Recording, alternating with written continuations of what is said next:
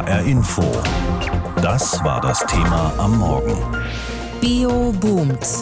Eine Frage des Preises. Alles wird teurer, die Energie, das Benzin, Kleidung, Urlaub, vor allem aber auch die lebensnotwendigen Nahrungsmittel. Und wer hier sparen will, der verzichtet vermutlich als erstes auf die etwas teureren Bio-Lebensmittel. Oder man wechselt von den kleineren Form- und Naturhäusern zu den Bio-Lebensmitteln der Discounter. Was sollen also die Hersteller von Bio-Lebensmitteln tun in Zeiten, wo viele Menschen den Cent dreimal umdrehen, bevor sie ihn ausgeben? Darüber habe ich mit Professor Florian Bauer gesprochen. Er ist Verhaltens Unternehmensökonom und Honorarprofessor an der TU München. Er berät Handelsunternehmen und Konzerne bei deren Preisstrategie. Herr Professor Bauer, vielen ist es ja aus Überzeugung wichtig, biologisch hergestellte Lebensmittel einzukaufen. Läuft die Kaufentscheidung für Bio gleich ab wie für andere Lebensmittel? Bio-Lebensmittel werden schon auch anders gekauft, weil ich natürlich mit dem Lebensmittel nicht nur ein Lebensmittel kaufe, sondern je nach Perspektive auch andere Nutzendimensionen damit bedient werden. Also insofern läuft der Kaufprozess da auch anders ab. Die Leute sind typischerweise keine Schnäppchenjäger, sondern eher Preisbereite, wie wir die nennen. Preisbereit heißt, sie sind bereit, mehr auszugeben. Sie sind bereit, mehr auszugeben, genau. Weil sie letztlich nicht nur die Kalorien kaufen, die dahinter steht, sondern natürlich auch die ganzen anderen Dimensionen, die da dran hängen. Aber natürlich will niemand das Gefühl haben, über den Tisch gezogen worden zu sein. Wäre es also für die Hersteller von Bio-Lebensmitteln taktisch klug, die Preise doch niedrig zu halten, obwohl die Herstellung teurer wird?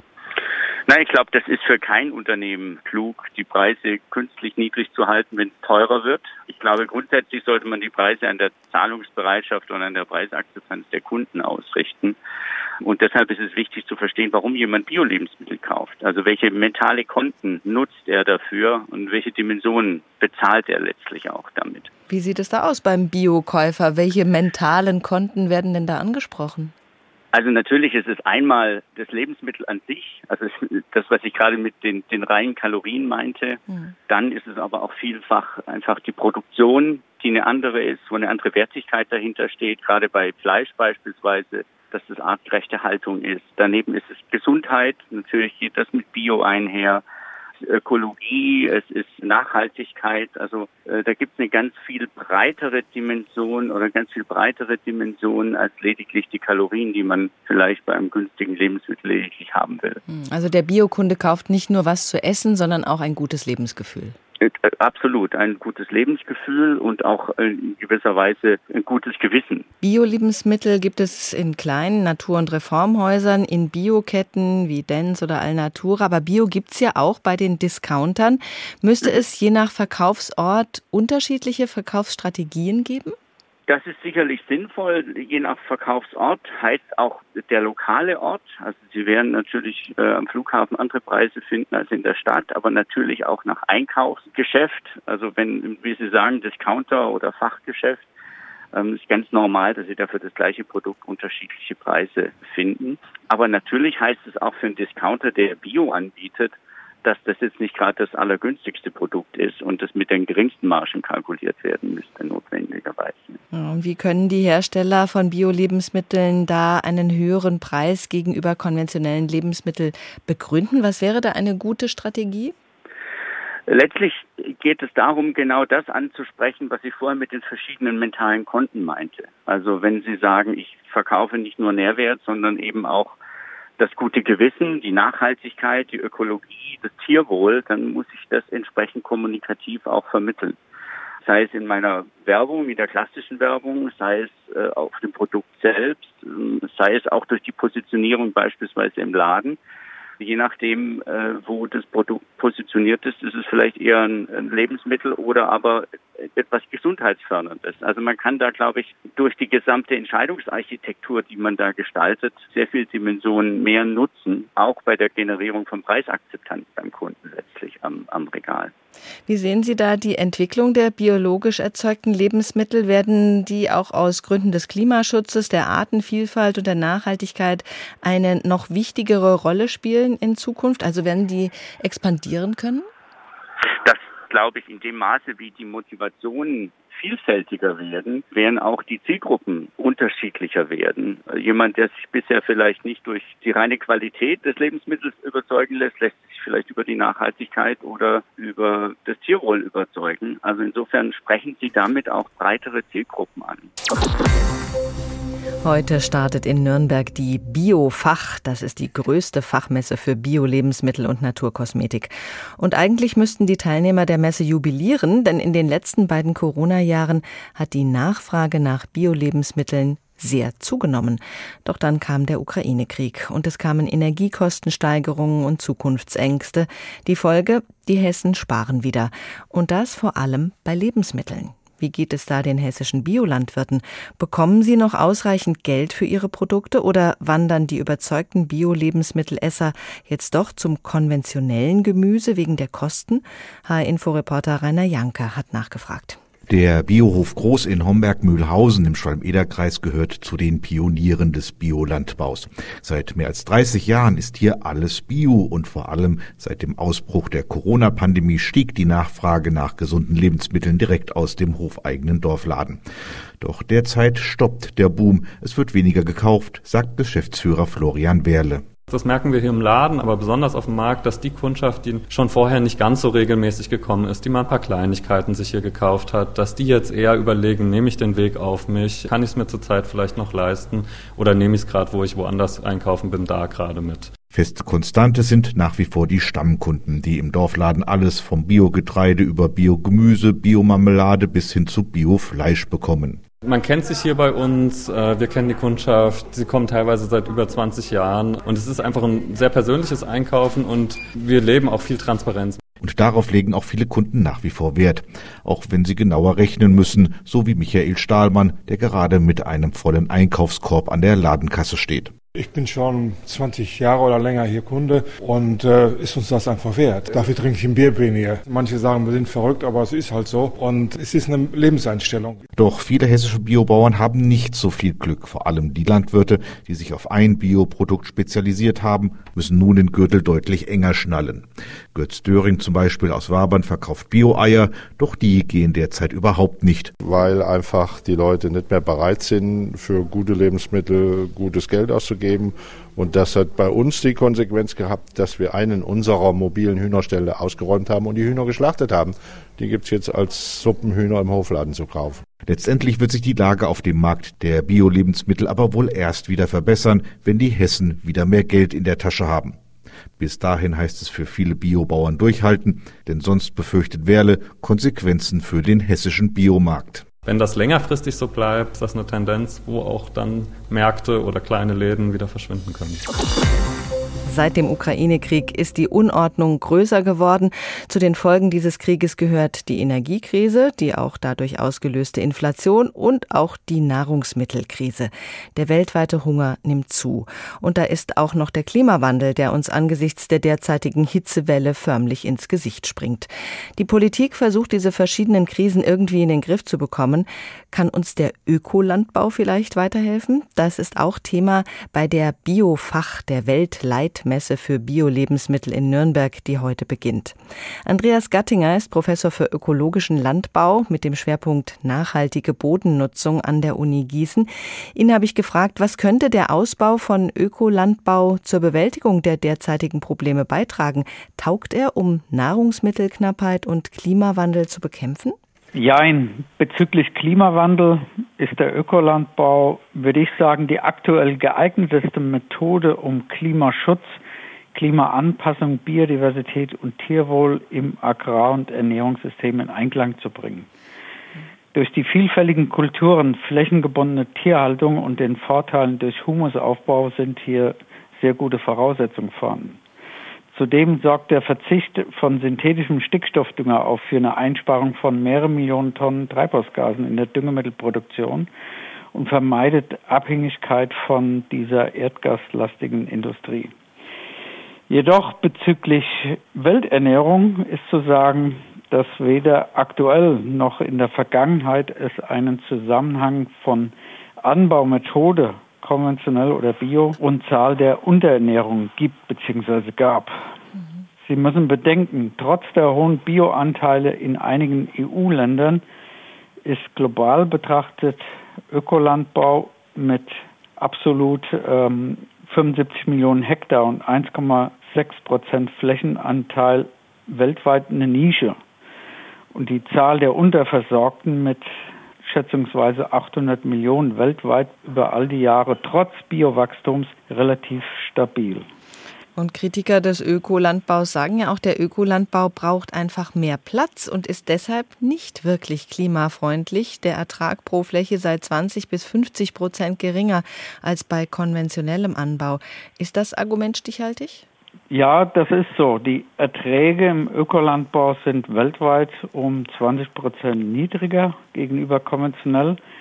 Und wenn wir Weizen in Deutschland uns betrachten, so äh, sehen wir regional Ertragslücken von durchaus 50 Prozent zwischen beiden Systemen.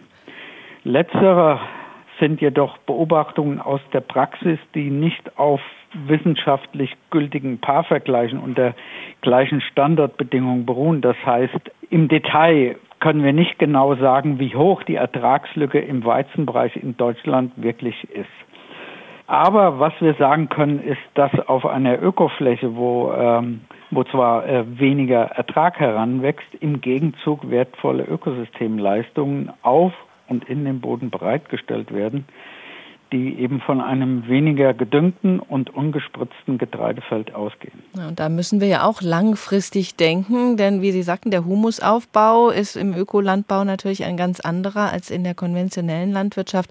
Und diese Böden brauchen wir in Zukunft. Genauso ist es. Die Frage der Zukunft ist nicht äh, nur äh, den maximalen Ertrag zu erreichen und unsere Erträge zu sichern und auf einen optimalen Ertrag äh, hinzuarbeiten, da ja auch wegen der Energiekrise äh, Gas und Öl zur Düngemittelproduktion immer knapper werden und wir doch in Zukunft mehr auf Leguminosen, äh, Körnerleguminosen, Bohne, Erbse, Lupine, Soja auch setzen müssen, die über die biologische Stickstofffixierung in ihren Wurzeln quasi gratis den Hauptpflanzennährstoff Stickstoff in den Boden bringen. Hm, aber Bio ist noch eine Nische und wird es wohl auch noch lange bleiben. Kann denn auch der konventionelle Anbau von Lebensmitteln klimafreundlicher werden? Auf jeden Fall. Äh, die Erkenntnisse, äh, die ich und mein Team über die letzten Jahre bezüglich äh, weltweiter Datenausweitung und ähm, Vergleiche bio-konventionell gewonnen haben, sind auf Maßnahmen zurückzuführen, wie der traditionelle Gemischtbetrieb es äh, jahrzehntelang auch hervorgebracht hat, mit einer Integration der Tierhaltung in den Pflanzenbau. Dadurch können wir eben tiefwurzelnde Futterpflanzen anbauen wie Luzerne, die in Trockenzeiten noch ausreichend Ertrag bringen und über ihre Wurzeln die Böden fruchtbarer machen. Also da kann man auch eine Mischlösung sozusagen anstreben. Ist da vielleicht sinnvoller, als nur auf das eine oder das andere zu setzen? Sowohl als auch die Strategie 30 Prozent äh, Biolandbau in einigen ähm, Bundesländern oder auf EU-Ebene hat eben zur Konsequenz, dass der Verbraucher auch da Bio will. Aber mit dieser Initiative, ich verweise auf die Ökofeldtage von vor drei Wochen, äh, haben wir auch viele konventionelle Landwirte begrüßen können, die von den Innovationen ähm, zu einer pestizidfreien Ungradregulierung eben auch überzeugt sind, ihre Produktion selber etwas chemieärmer zu gestalten. Bio boomt. Biologisch angebaute Lebensmittel haben Hochkonjunktur, nicht zuletzt hier bei uns in Deutschland. Trotz der hohen Preise für solche Lebensmittel, die auch in Zukunft bestimmt nicht billiger werden. Und es gibt auch immer mehr Anbauflächen für diese gesunden Produkte. Aber wie sieht es eigentlich anderswo aus? Das ist eine spannende Frage, der wir mal mit unseren Korrespondenten nachgehen wollten und haben uns deshalb diesbezüglich in Spanien, Argentinien und auch Australien umgesehen. So sieht es dort aus. Mit Abstand am meisten Ackerfläche für Bioware gibt es in Andalusien. Fast die Hälfte der Produktionsfläche liegt dort. Mit großem Abstand an zweiter und dritter Stelle folgen Kastilien-La Mancha und Katalonien mit etwas weniger als 20 bzw. 10 Prozent der Anbaufläche. Pro Jahr liegt etwa ein Drittel der Gesamtfläche in Kulturbrache, damit sich die Böden erholen können. Auf gut 40 Prozent der ökologisch bewirtschafteten Fläche wird Getreide angebaut.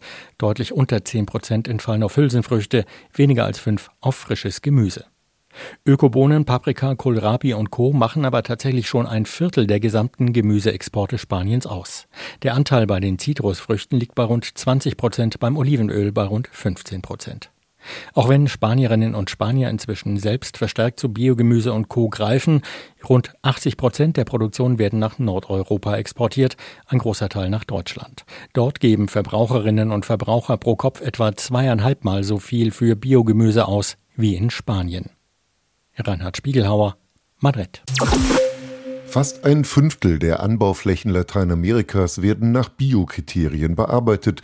Den größten Anteil daran hat Argentinien. Auf mindestens 3,4 Millionen Hektar produzieren Landwirte hier Lebensmittel, die den EU-Standards für Ökolandbau entsprechen. Seit das Land 1996 in die Liste der gleichwertigen Drittländer beim Biohandel aufgenommen wurde, hat die Biobranche stetig zugelegt, sich teilweise in Jahresfrist verdoppelt. So ist Argentinien mittlerweile einer der weltweit größten Hersteller von öko-zertifizierten Bio-Zwiebeln, Äpfeln und Birnen, aber auch Knoblauch, Spargel und Salat aus ökologischer Erzeugung kommen auf den Markt, allerdings kaum auf den einheimischen, denn die Produktion wird fast vollständig in die USA, die EU und nach Japan exportiert. Die Biozertifizierung, so wie sie in Argentinien etabliert ist, sei aufwendig und koste viel Geld, beklagen einheimische Kleinbauern. Bei der Eröffnung der Expo Rural, der größten Landwirtschaftsmesse des Landes vergangene Woche, stürmen Aktivisten die Bühne und fordern besseren Zugang zu Land, denn das ist fast ausschließlich in den Händen weniger riesiger Agrarfirmen. Die Landlosen fordern dabei ausdrücklich eine Agrarwende, weg von riesigen Monokulturen und hin zu ökologischem Landbau. Kai Laufen für das ARD-Studio Südamerika. Australiens Biolandwirtschaft ist eine Erfolgsgeschichte. Mit knapp 36 Millionen Hektar hat Down Under mehr zertifizierte biologische Anbaufläche als der Rest der Welt zusammengenommen. Das liegt natürlich auch an der gewaltigen Größe des Landes. Auf die gesamte Landwirtschaft bezogen macht Bio in Australien 8,8 Prozent der Anbaufläche aus. Was allerdings auch keine schlechte Quote ist. Und bei 22 Prozent jährlichen Zuwachsraten in den vergangenen fünf Jahren dürfte Australien schon bald zum sogenannten 10-Prozent-Club gehören, der angeführt wird von Liechtenstein, gefolgt von Samoa, Österreich und Estland. Australiens Bioboom wird angetrieben vom weltweiten Appetit der Verbraucher nach gesunder und nährstoffreicher Nahrung. Aber Australien exportiert nicht nur Bioprodukte in großem Stil, vor allem nach Asien, auch im Lande selbst ist der Bedarf massiv gestiegen. Sechs von zehn Australiern geben an, regelmäßig Bio zu kaufen. Das umfasst neben Obst, Gemüse und Fleisch auch Säfte, Nüsse und Fertiggerichte. Holger Senzel, Singapur. HR Info. Das Thema. Wer es hört, hat mehr zu sagen.